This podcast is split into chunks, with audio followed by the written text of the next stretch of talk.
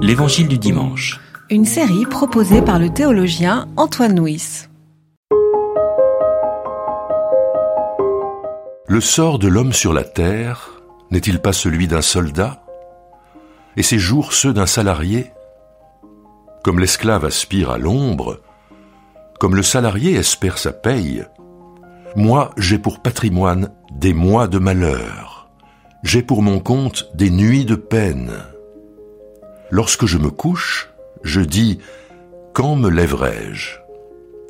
Le soir se prolonge et je suis rassasié d'agitation jusqu'à l'aube. Mon corps se couvre de verre et d'une croûte terreuse. Ma peau se crevasse et se décompose. Mes jours sont plus rapides que la navette du tisserand. Ils s'achèvent. Plus d'espoir. Souviens-toi que ma vie est un souffle. Mes yeux ne reverront pas le bonheur.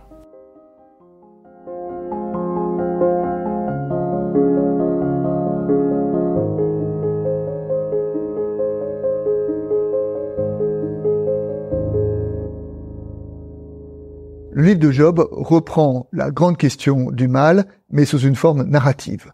Donc euh, ça raconte euh, l'histoire d'un homme, Job, qui est accablé de toutes sortes de maux, euh, il a perdu sa fortune, il a perdu ses enfants, il est touché d'une maladie terrible, et là, un peu, toute la question c'est d'où vient, d'où vient le mal.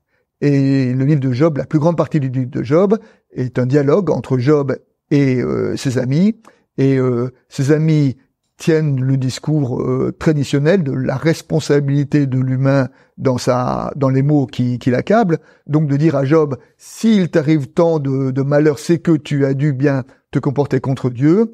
Et, et Job se, se bat, Job proteste contre contre cette affirmation. Job ne veut pas faire coïncider euh, la faute avec avec la rétribution.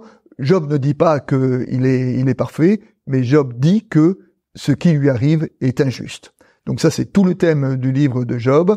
Et euh, à la fin du livre, dans le dernier chapitre, eh ben, Dieu euh, approuve Job, dit de Job qu'il a bien parlé, alors que ses amis qui avaient tenu un discours euh, bien peu, bien pieux, sont condamnés.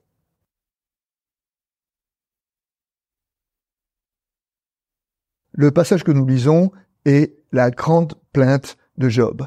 Job attendait de, ses amis qu'ils aient une oreille euh, attentive, accueillante euh, à sa plainte, alors que ses amis euh, sont plutôt dans dans la condamnation, sont plutôt dans la dans la leçon de, de morale. Et Job n'en peut plus, et Job essaye de faire partager, essaye d'amener euh, ses amis euh, la compassion. Et là, il a des paroles qui, qui décrivent sa situation, qui sont très très troublantes. Hein. Quand il dit, par exemple, mon corps se couvre de verre, d'une croûte terreuse, ma peau se crevasse et se décompose. Là, vraiment, il essaye de de décrire la, déchéance de l'homme qui est euh, ravagé par la par la maladie et qui appellerait de la part de ses amis une parole de compassion, mais au lieu de la compassion, il va rencontrer plutôt la condamnation.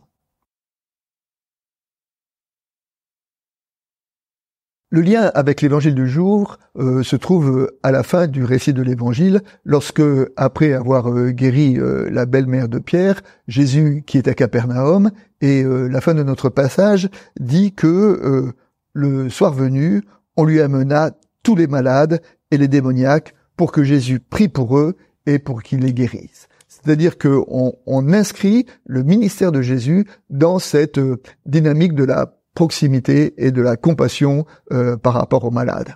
Et euh, c'est particulièrement net dans euh, l'évangile de Jean, au chapitre 5.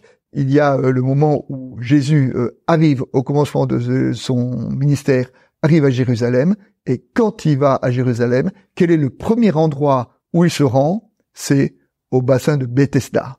Et au bassin de Bethesda, qui était une sorte de cours des miracles à Jérusalem, et au bassin de Bethesda, où nous est dit qu'il était, euh, il y avait une multitude de malades, d'aveugles, d'infirmes et d'estropiés.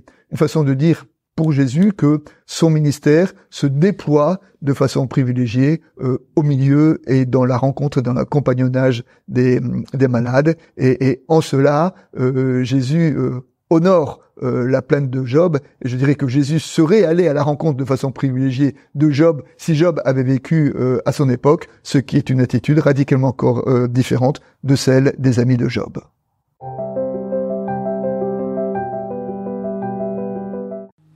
C'était l'Évangile du dimanche, Une série de regards protestants, enregistré par Antoine Nuis.